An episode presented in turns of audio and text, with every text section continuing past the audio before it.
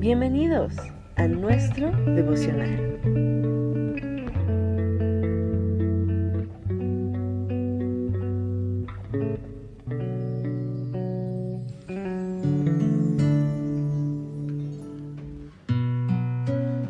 Esther capítulo 8, versión Palabra de Dios para Todos. Ese mismo día el rey Jerjes le dio a la reina Esther todas las propiedades que pertenecían a Amán, el enemigo de los judíos. Mardoqueo se presentó ante el rey porque Esther le había contado que él era su primo. El rey se quitó el anillo que había recuperado de Amán y se lo entregó a Mardoqueo. Luego de esto, Esther puso a Mardoqueo a cargo de todas las propiedades de Amán. Esther se acercó nuevamente al rey, cayó a sus pies y comenzó a llorar. Le rogó que interviniera por los judíos para evitar su destrucción conforme al malvado plan de Amán, el descendiente de Agag. El rey le extendió el cetro de oro a Esther, así que ella se puso de pie frente a él y dijo, Si es del agrado de su majestad y está feliz conmigo, espero que apruebe lo que digo. Le parece bien, por favor escriba una orden que detenga las cartas que Amán, el descendiente de Agag, envió como parte de su plan para destruir a los judíos que viven en todas las provincias del reino. Le ruego esto al rey porque yo no podría soportar que esa terrible tragedia le suceda a mi pueblo. No podría soportar ver a mi familia asesinada. El rey Jerjes respondió a la reina Esther y a Mardoqueo el judío. Le he dado a Esther la casa que perteneció a Amán, y mis soldados lo clavaron en la estaca por haber atentado contra los judíos. Es el momento de que escriban otra orden por la autoridad del rey para ayudar a los judíos de la manera que mejor les parezca. Luego sellen esa orden con el anillo oficial del rey. Ninguna carta que haya sido escrita por la autoridad del rey y sellada con el anillo del rey puede ser cancelada. Mardoqueo escribió que el rey autorizaba a los judíos en todas las ciudades para reunirse y luchar por sus vidas les daba derecho a destruir, matar y aniquilar a cualquier ejército de cualquier pueblo que los atacara, incluyendo a mujeres y niños. Además, les daba derecho a tomar como botín la propiedad de sus enemigos. Mardoqueo salió del recinto del rey vestido con ropas de la realeza, en azul y blanco y con una gran corona de oro. También llevaba puesto un manto púrpura hecho del mejor lino. El pueblo de Susa al verlo lo aclamó y se regocijó. Fue un día especialmente feliz para los judíos, un día de gran júbilo y orgullo. En todas las provincias, ciudades y lugares donde llegaba la orden del rey, había júbilo y felicidad entre los judíos, quienes celebraban con fiestas y banquetes. Por todo el reino la gente empezó a hacerse judía por el temor que sentían a los judíos.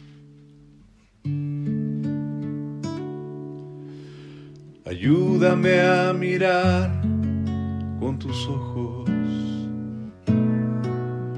Yo quiero sentir con tu corazón.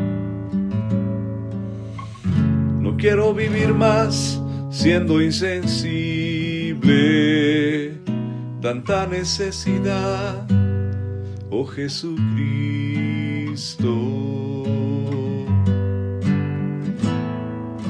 Ayúdame a mirar con tus ojos. Yo quiero sentir con tu corazón. No quiero vivir más siendo insensible. Tanta necesidad, oh Jesucristo.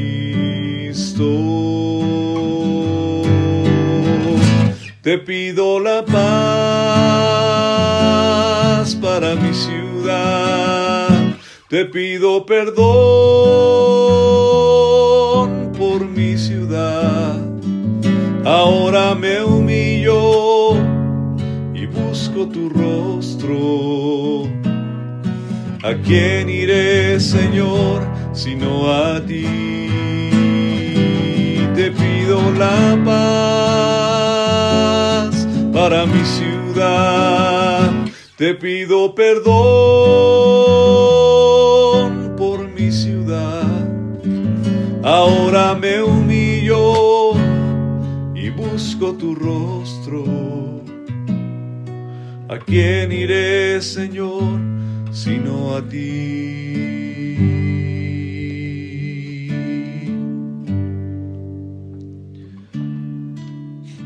Señor, al estar leyendo la historia de Esther, la manera en la que ella arriesga su vida intercediendo delante del rey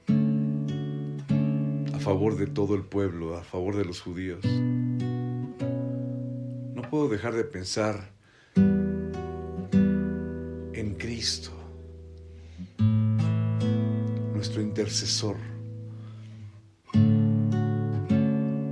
Puedo dejar de pensar en el amor tan precioso que hizo que tu Hijo Jesús fuera a la cruz para interceder por cada uno de nosotros, estábamos sentenciados a muerte.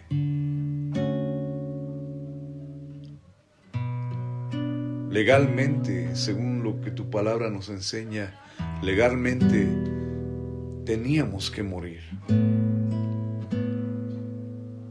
Pero Cristo vino a dar su vida en un rescate perfecto por cada uno de nosotros.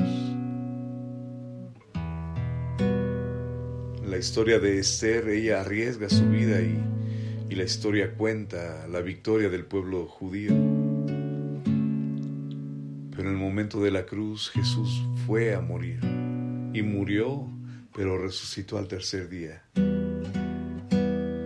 Y entonces victorioso se levantó de la muerte y después de su ascenso al cielo sentó a la diestra tuya, Señor, para interceder permanentemente por cada uno de nosotros, individualmente, porque Jesús nos conoce por nuestro nombre. Y así, Señor, como, como Esther y como Mardoqueo salieron victoriosos, de la presencia del Rey. Ha regalado una victoria. Una victoria que es eterna y que nunca pudo ser ganada por méritos humanos. Así es que Señor, si hoy estamos de pie, es porque tú has sido bueno.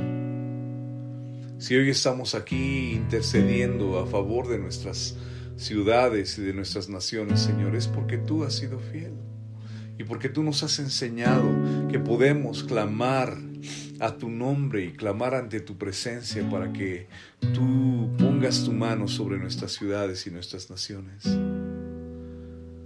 Señor, ten misericordia de México Ten misericordia de cada ciudad en la cual esta oración se levanta. Podríamos pensar que esta oración no significa mucho, pero tu palabra dice lo contrario. La oración del justo puede mucho. Y no es que nosotros seamos justos en nosotros mismos, es que somos justificados por la fe. Y entonces tenemos paz para contigo. Y entonces tú nos dices, he aquí yo estoy atento a la oración que se hace en este lugar. Descansamos en ti, Señor. Oramos a ti porque sabemos que tú eres bueno. Pedimos la paz de nuestra ciudad porque sabemos que tú eres misericordioso y que tú puedes una vez más derramar misericordia sobre nuestras ciudades, nuestras colonias, nuestras calles, sobre la gente, Señor, para que crean a tus palabras, para que crean el Evangelio. Te amamos, Dios. Por eso te cantamos así, Señor, confiando por completo en ti. Te pido la paz para mi ciudad. Te pido perdón por mi ciudad. Ahora me humillo y busco tu rostro. ¿A quién iré, Señor, sino a ti?